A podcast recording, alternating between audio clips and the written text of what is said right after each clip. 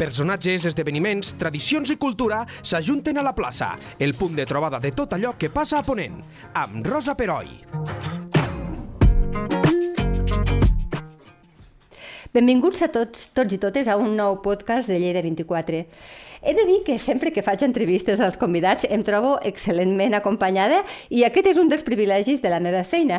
Però avui, a més de comptar amb la presència de la doctora Milo Rodrigo, que ja és un luxe, tenim a l'estudi la Laika i la Heidi, dues gossetes que treballen amb nens al CAP Bordeta Magraners de Lleida. No patiu que penjarem vídeos i imatges de les gosses a les nostres xarxes socials perquè les pugueu conèixer. La doctora Milo Rodrigo, també coneguda com la doctora de les gossetes, va ser una pionera a tot l'estat espanyol. Milos és doctora en Medicina, especialista en Medicina Familiar i Comunitària del CAP Bordeta Magraners de Lleida, però també és especialista i tècnica en intervencions assistides amb animals. No és casualitat que la seva tesi doctoral tractés les teràpies assistides amb gossos en pacients geriàtrics. Hola, Milos, benvinguda i moltes gràcies. I també benvingudes la Laika i la Heidi. Hola, moltes gràcies a tu per convidar-nos a les tres. Exacte. No, normalment una de les meves feines és donar veu a la Laika i a la Heidi Exacte. i llavors ella també us dona les gràcies. Sí, sí, i, i estan la mar de tranquil·les aquí a l'estudi, ens, faria, ens agradaria que ens, la, les poguéssiu veure perquè ens han fet una demostració de les seves habilitats fa una estona i ara estan super relaxades disfrutant de la nostra conversa, o sigui que fantàstic. Uh, Milos, tu exerceixes, com hem comentat, de metgessa al CAP Bordeta Magraners. Quan comences a treballar amb gossos? Des de quan? Doncs jo vaig començar a treballar amb gossos l'any 2007. Sí? I al Cap Borta Magraners vam començar el 2008. Un any després vam començar ja el primer projecte. I, i era una cosa, una iniciativa personal teva que tu vas dir, mm, intentem-ho, no? I vau començar a... i fins a la data, perquè no heu parat. Exacte. A mi m'agraden molt els gossos, vaig descobrir el món de les intervencions assistides amb animals, on dintre d'aquestes hi ha la teràpia assistida amb animals. Sí? Em vaig formar el 2007 i de seguida vaig començar a treballar. Vaig fer un primer projecte estudi que el vaig presentar en un congrés de medicina, a veure què passava, si l'acceptaven, sí. i va ser que sí, el van acceptar a Castelló el catalano balear valencià de l'Associació de Medicina Familiar ah, i Comunitària. Sí? Llavors això vaig presentar-ho al CAP i vam proposar de fer el primer projecte i des de llavors que estem fent teràpia assistida amb gossos. Perfecte. En aquest cap tinc entès que hi ha dos projectes en marxa a teràpies assistides en gossos, però són dos projectes diferents. Me'ls pots explicar una mica? Sí, ara en aquests moments estem duent a terme el projecte Extracan. Extracan? Extracan, exacte. De extra d'extracció ah, i can de gos. Molt bé. I per què extracció? Doncs perquè el que fa en aquest cas la Heidi, la, la gosseta, és acompanyar a nens o nenes que els han de fer una extracció de sang o una extracció d'un queixal que normalment els nens i les nenes no ho, no ho viuen com una experiència molt agradable. No, els adults tampoc. No, però els nens però ens aguantem una mica. però els nens pobres i les nenes doncs encara menys perquè Pobrets. no acaben d'entendre el, el per què, no? Uh -huh. Llavors el que fa el gos és donar suport emocional a aquests nens i nenes, els ajuda a distreure's i a passar el tràngol doncs, d'una forma més, més lleugera, no? I de, I de rebot també els pares, perquè els pares també Clar. pateixen l'angoixa, no? Et sap greu veure el teu fill o filla patint. Sí, efectivament. O sigui, per exemple, per a que ens entenguem, un nen o una nena que li han de fer una extracció de sang, eh, la gosseta fa una de les seves habilitats i, i el nen suposo que s'entreté amb ella, interacciona, no? M'imagino que va així. I mm, passa el temps pràcticament que vosaltres podeu fer la intervenció o l'extracció i ells estan bastant distrets. Aquesta és la idea del... Exacte, eh, sí, més o menys. El que fem és, primer deixem una estoneta, uns 10 minuts, que el nen interaccioni amb la gossa, uh -huh. amb mhm. diferents jocs, com hem vist ara aquí la, fa una estona sí, la, la torre. Sí, ho penjarem, és, sí. un, és un dels jocs que, que els hi fem fer als nens petits, per a que generin vincle. Molt bé, sí. Vale? S'ha vist que el, el fet d'acariciar un gos que transmet confiança ajuda a relaxar-nos, i a més això està demostrat científicament a nivell hormonal, no? A nivell d'oxitocina, cortisol... Llavors el primer que, genere, que fem és que interaccioni i vinculi amb el gos, Llavors la gosseta l'acompanya a la camilla, a la llitera, i s'estira al seu costat per a que pugui continuar acariciant-lo oh. o distreient-lo sí. mentre es treuen la sang i després fem un tancament on el, normalment una extracció venen en dijú els nens i Clar. les nenes doncs la Heidi també va en dijú i li aprofiten per donar-li l'esmorzar. Amb una plat ah. i cullera els hi donen amb la cullera l'esmorzar a la Heidi, la raspallen i es fan una foto de record. Que bonic, que bonic. Doncs, això es basa en el principi a nivell de psicologia de primacia i recència, es diu. Que vol dir que la nostra ment, davant d'un event, té més facilitat per recordar l'inici i el final Clar. Llavors, el primer i el darrer que es troben és la gosseta. Que és la, el, record el més agradable. Exacte, I l'extracció, diguéssim, que queda una mica diluïda. Exacte. El record que s'emportaran és de la gosseta. Que bonic. Uh, I l'altre, eh, hi ha dos projectes, sí. eh? L'altre, quin és? I l'altre és un projecte que estem fent amb nens, és una intervenció grupal, amb nens diagnosticats de trastorn de dèficit d'atenció. Uh -huh, el TDAH. Hiper, exacte, uh -huh. hiperactivitat, el famós TDAH. Eh, és una intervenció coordinada amb CESMIG, amb Centre de Salut Mental Infanto-Juvenil de l'Hospital Sant Joan de Déu, Terres de Lleida, en el qual intervé també una psicòloga i bueno, amb l'ajuda de la Laika en aquest cas. La Laika, que és la Golden. Exacte. Que... Eh, uh -huh. El que fem són, durant 14 sessions, és una sessió setmanal, doncs treballem tot el que és la impulsivitat, eh, intentem millorar l'atenció, la regulació emocional, l'aprendre a relaxar-nos, i a més a més també fem sessions d'educació per la salut, pues, alimentació saludable, previndre riscos a nivell de seguretat vial, riscos al carrer... Cada sessió està planificada i és diferent. I en, en el cas de... He entès més clarament, no? Les extraccions està clar, perquè m'imagino la seqüència, però un nen diagnosticat amb TDAH, eh, el, la presència d'un animal com la, com la, la laica, eh, que és, els hi transmet tranquil·litat, suposo, mm. com, com funciona? Deu ser més complicat, no? Entenc. El, el gos és un element motivador molt potent per al nen, Uh -huh. amb, el que fa és, primer, que tinguin ganes de venir i de participar, que és el més important. És evident, sí. És un foc d'atenció molt potent també, fa que el nen estigui atent a lo que fem i deixem de fer amb la laica, i llavors, a través de la participació de la gossa, fem diferents dinàmiques, on el focus sempre és la gossa. Llavors, la gossa pot treballar de forma activa repartint les, les targes que utilitzarem, passant un circuit amb ells, o bé pot passar un treball, a fer un treball més passiu d'acompanyament en el qual doncs, està allà al nostre costat donant aquest suport emocional. Perquè a més a més s'ha vist que la presència de gos facilita l'expressió d'emocions. Ah, sí? I, I moltes vegades ho fem a través de les emocions del gos, parlem de les nostres emocions. No? Per exemple, imatges on el gos pot tenir por, doncs els petards. Cert. La laica uh -huh. té por als petards. I, I vosaltres, hi ha alguna que us faci por? O la Laika es posa molt contenta quan anem a la platja, perquè li agrada molt l'aigua. I vosaltres? No? A través Clar. de les emocions dels gossos podem expressar també les nostres emocions. De fet, als adults també ens sí. passa això una mica, no? Vull dir que eh, hi ha la connexió, als que els agraden els animals, clar, no, no, no a tothom, però sí que, sí que fan sí. que, que, que, que ens faciliten una mica expressar com ens sentim, sí, perquè procuren cert benestar, són animals. A més, sí. estan ensinistrats per a que, perquè els han vist que són animals que no tenen por de res, que, que disfruten de la, de la presència humana, això suposo que aquí hi ha un treball vostre important, no? Exacte, sí. Nosaltres, per dir que és un gos de teràpia, vol dir que darrere hi ha una feina, sobretot d'habituació, no?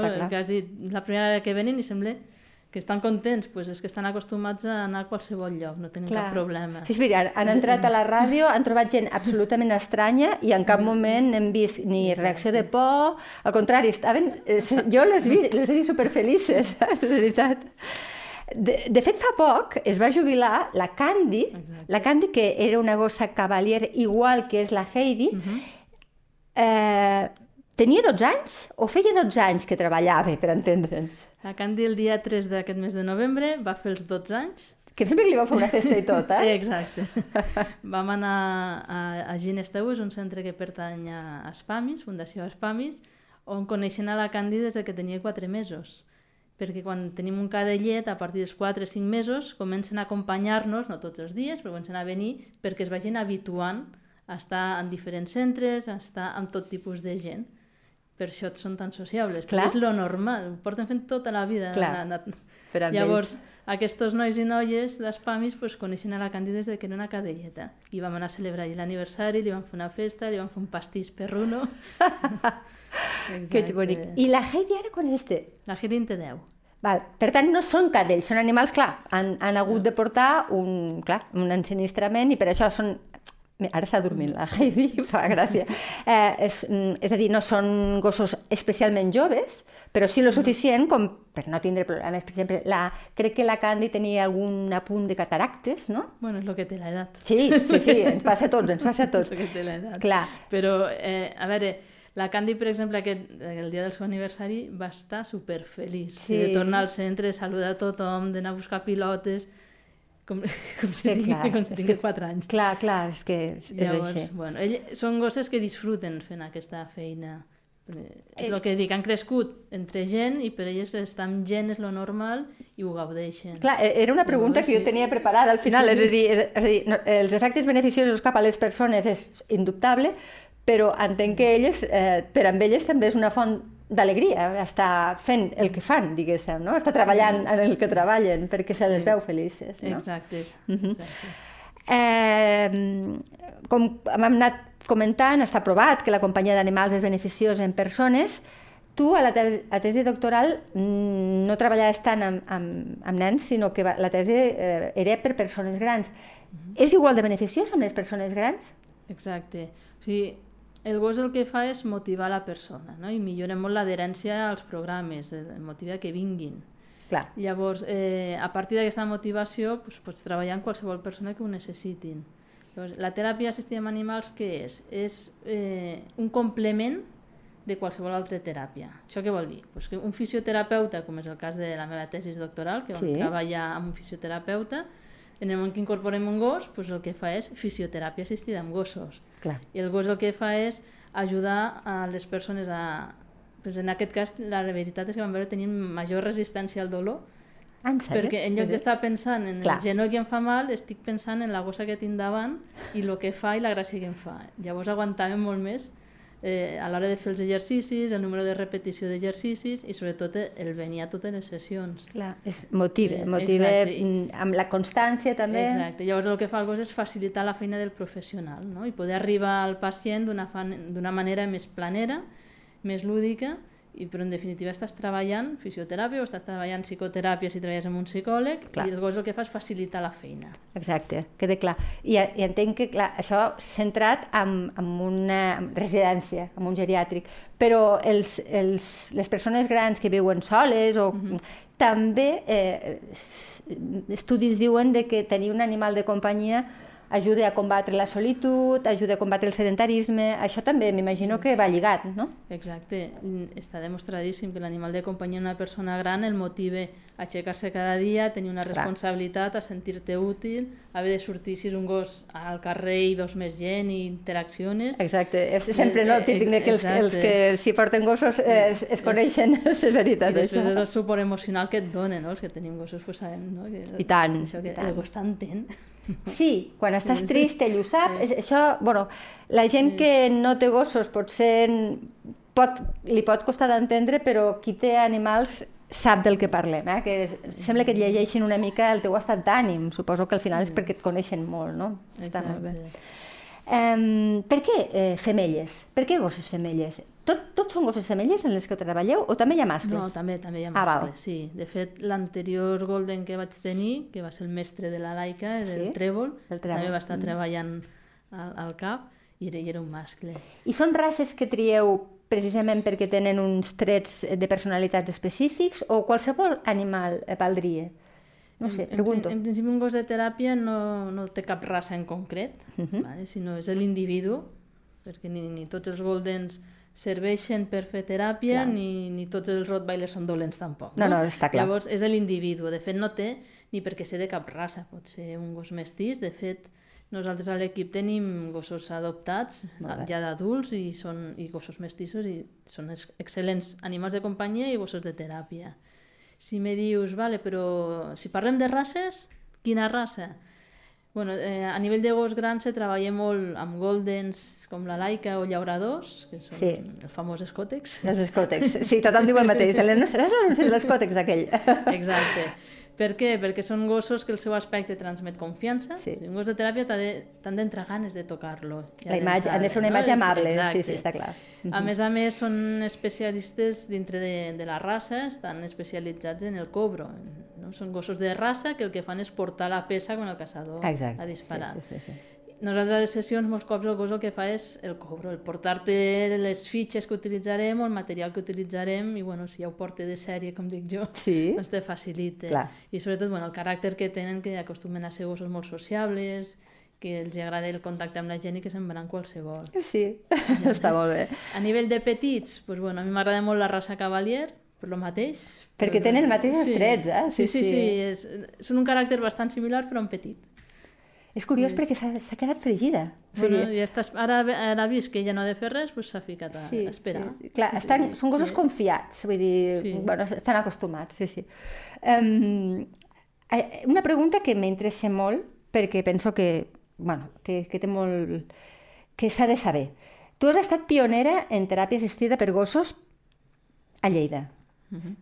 Però després, aquesta, aquesta tècnica la van adaptar a, en altres hospitals com Sant Joan de Déu o, la, o 12 d'octubre a Madrid. És a dir, eh, crec que a 12 d'octubre inclús són gossos que van a les UCIs, però tot surt d'una... O sigui, tu diguéssim que es pot dir que ets la pionera, la que porta aquesta tècnica, la que la porta en pràctica i després eh, m'imagino que això fa que eh, si com que funciona, pues, s'adapti. Aclareix-me això, no sé. Va. Eh, el que és eh, en altres països, com per exemple els Estats Units, ens porten la, la davantera. Fa molts anys que, que ells treballen en hospitals. Aquí a Espanya hem començat fa menys. Sí que és cert que el 2008, a nivell de sanitat pública, no? sí que hi havia molts projectes en, en entitats privades, en centres residencials, però a nivell de sanitat pública no hi havia cap projecte en marxa i vam ser els primers a nivell d'atenció primària, nosaltres aquí a Lleida. Eh, posteriorment, el primer hospital ha estat Sant Joan de Déu, a Barcelona, uh -huh. que també doncs, bueno, a nivell hospitalari eh, tota la feina que ha fet és molt important Sant Joan de Déu. En aquests moments tenen una unitat d'intervenció assistida amb animals, Eh, a, a, enfocada en nens o en general? Sant Joan de Déu és materno-infantil, és, és nens. L'hospital Ah, sí, clar, nens, clar, a Barcelona. cert, perdona, sí, sí. A Barcelona, eh? Uh -huh. I, I allí tenen els gossos cada dia treballant. Increïble. En aquests moments hi ha molts hospitals arreu de la geografia, no? a, a nivell d'Espanya, que estan fent projectes de teràpia assistida amb gossos i cada vegada n'hi ha més, perquè s'està veient que, que és una eina que és molt útil. No? De fet, Ara es parla molt d'humanitzar la sanitat Cert. i dintre d'aquests programes d'humanització de la sanitat és on s'inclouen els, els pallassos a nivell de pediatria i s'inclouen, per exemple, les teràpies assistides amb, amb gossos. Molt bé. I com molt bé has dit, 12 d'octubre és pioner a nivell d'UCI. Clar, ja que estan és que, que a la UCI. En, en situacions realment extremes i, claro, que a més suposo, jo no he estat mai, mm, però deus sentir-te molt sol, deus, clar, perquè són vis les visites, i m'imagino que t'aporten aquest punt d'escalfor de, que tothom necessitem en moments tan difícils. Exacte, i aquell moment lúdic i de distracció, no? aquell kit-kat dintre de la dinàmica de, de l'hospitalització en una UCI, tant per, ho estan treballant amb nens, el projecte aquest del 12 d'octubre, tant pels nens com, com pels pares que estan allí acompanyant i, i patint, no? Per, sí. perquè si estàs en una UCI vol dir que són nens que estan greus. Exacte. Déu-n'hi-do, déu nhi déu um, Quan un nen, eh, ara parlem una altra vegada no? de, de les extraccions o, quan, o, o a, a, amb altres eh, experiències, un nen ha, ha provat ja el que és que li treguin sang amb una gosseta, demanen després que torni la gosseta, és a dir, eh, Volen repetir? És tan bona l'experiència o no? Així com a anècdota, va ser extracció d'un queixal, un nen, que l'acabava de dir, jo quiero que me saquen otra muela con candy. O sigui... I, evidentment, jo el que li vaig dir, en nom de la Candy, és que Candy quiere que te laves los dientes, però la puedes venir a ver. Molt ben, molt ben solucionat el tema. Per I, tant, va ser sí. una experiència pel nen fantàstica. I també pues, comentaris de, de la doctora Jové, la, la pediatra que sí. lidera al, al CAP, eh, de nens que quan tornen a la consulta pregunten per la Candy, per si ella té sempre imatges de, dels gosses, per poder-les ensenyar, inclús Clar. un nen que estava buscant com que no s'acaba de creure que no hi fos la Candy sota la taula. Oh, a quines edats treballeu? Perquè deveu ser de molt petit fins a quina edat més o menys? De, depèn del projecte. Mm. Com que els projectes els enfoquem també eh, com a recerca, llavors has de limitar Eh, a nivell de recerca has d'acotar edats. L'extracan és de, de 3 a 8 anys 3 a 8 anys. i el de TDAH de 6 a 12. Déu-n'hi-do, eh? és un ventall gran de- d'edat. Eh, quan, quan preparava l'entrevista em va fer molta gràcia perquè em vas dir jo és que no tinc gaire vida, o sigui, no, eh, tot, tot és mm, feina, però TDAH molt feliç, és a dir, eh, i expliquem el per què. A part de que, del que fas, que ja és déu nhi la feinada al cap, tu tens un altre projecte que es diu Ilercan. Eh, entenc que el deus dedicar ca- per les tardes, perquè pel matí estàs, estàs al cap, no? I, bueno, i, i per les tardes, i, no sé, no sé, no sé d'on treus les hores. Però explica'ns una mica en què consisteix l'ERCAN, que per cert, mm, visiteu la pàgina web que és molt xula, ilercan.org. Doncs, bueno, al cap hi ha dies que estic pel matí i hi ha dies que estic per la tarda. Ah, d'acord, I quan no estic al cap, doncs estic, mercat. es- estic en algun centre treballant. molt bé. Llavors, Ilergan és una associació sense ànim de lucre de Lleida. Sí? Va néixer doncs, bueno, de la necessitat de, de formar un equip, perquè és molt més enriquidor. Som un equip multidisciplinar, per tant podem donar millor servei perquè treballem conjuntament, eh, que ens dediquem Apuja't el micròfon una mica. Eh, així et sentiré millor. Perfecte. Ara sí. Sí? sí. Molt bé. Perdona, eh? ja està. Doncs eh, ens dediquem a les intervencions assistides amb animals. I per què dic intervencions i no dic teràpia? Doncs perquè, a part de la teràpia, també fem educació assistida amb animals, amb, concretament amb gossos, nosaltres. Sí. Eh, treballem en diferents escoles i també fem, a vegades, activitats puntuals, doncs el dia de l'Alzheimer, per exemple, una residència, que això ja és de caràcter més lúdic. Val, o sigui, porteu algun animalet, eh, algun gosset? I fem alguna activitat lúdica doncs, per celebrar doncs, alguna, alguna festa o alguna cosa. Llavors, eh, fem teràpia, educació i activitats assistides amb, amb gossos. Sé que heu, heu tingut, eh, bueno, heu col·laborat amb entitats com Espamis, Aremi, Persanitas. També estàs a l'àrea de salut mental de l'Hospital Universitari de Santa Maria, que és una, és una, és una àrea capdalt de l'Hospital Universitari. Com, a, aquesta última part, m'agradaria que m'expliquessis en què consisteix aquesta col·laboració a l'hospital. Doncs, eh, a nivell d'hospital ja portem 4 anys a, amb, treballant a la unitat de, a la URPI que es diu, Unitat d'Hospitalització Aguts Infanto-Juvenil, on hi ha, sobretot són nens, però sobretot són adolescents ingressats sí? en salut mental d'aguts.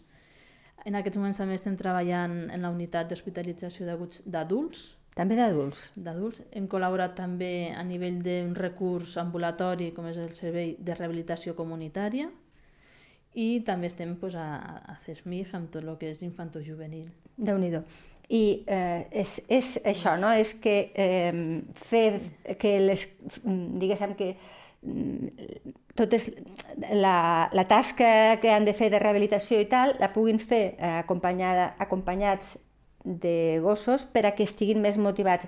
Una mica seria el centre, no? El, el, Exacte, el concepte. El, el concepte és que gos és un facilitador de Exacte. la feina del professional i un motivador de, de la persona. No? I a partir d'aquí pues, treballem diferents coses. Normalment fem sessions setmanals i bueno, totes les sessions estan planificades prèviament i cada sessió hi ha uns objectius en concret a treballar i bueno, hi ha sessions més enfocades a nivell de- d'expressió de, d'emocions, altres a nivell Ah. de con control de- d'impulsos, altres més mogudes, no? amb, amb diferents pistes, treballar la memòria també, a nivell ah, clar, cognitiu. Clar, sí, sí. Eh, sobretot el tema atenció, atenció, concentració, que és el que implica en la, en la memòria, que després tinguem memòria, clar. És evident, està molt bé. Són, són, van bé per tot, de fet, Exa- bàsicament. Eh, per la teva experiència, abans parlaves de la humanització de la medicina. Creus que la teràpia assistida amb, amb animals, en el teu cas amb gossos, eh, és, forma part de la medicina del futur? Això anirà més? Això, diguéssim, que s'anirà estenent perquè realment té molts bons resultats? La prova és que cada vegada hi ha més hospitals Clar. i més centres que ho estan implementant. Exacte. Llavors, eh, jo sempre dic, cal un gos per a tot? No. Però conèixer aquest recurs i que hi ha situacions que ens pot ajudar molt, doncs sí. De fet, recordo eh, un nen amb, amb una discapacitat que li van haver de fer una... li tocava fer una revisió del programa del nen sa i Sí. no van poder perquè el nen no volia i s'autoagredia i no, no va haver forma. A la setmana següent ho vam provar amb la laica i va funcionar perfectament. O sigui, el, el nen interaccionant amb la gossa va estar rient tota l'estona i li van poder fer la revisió pediàtrica. Increïble. Llavors, cal amb tots els, totes les revisions que fem? No, no seria viable, però hi ha situacions en què realment ens serveix de molta ajuda. Gairebé necessari, eh, pràcticament. Eh, molt bé, doncs escolta'm, mm, moltíssimes gràcies per haver vingut, Mailos. Enhorabona per una tasca tan bonica, tan humanitària, però en el fons també tan entregada, perquè realment és bueno, eh, també és ensinistrament, és, és un munt de coses que no podem parlar aquí perquè si no ens estarien tota la, de, tota la I sobretot i de prevenció de, de malalties. Són gossos que tenen un control veterinari molt estricte, que fem analítiques preventives... Clar, perquè sí, no puguin encomanar res. Exacte. Perfecte. Doncs gràcies de nou a tant a tu, Milo, sobretot, però també a la Heidi, que dorm, no sabent tant de res, i no sé la Lai, que està pel terra, però m'imagino que també deu estar molt tranquil·leta. Sí.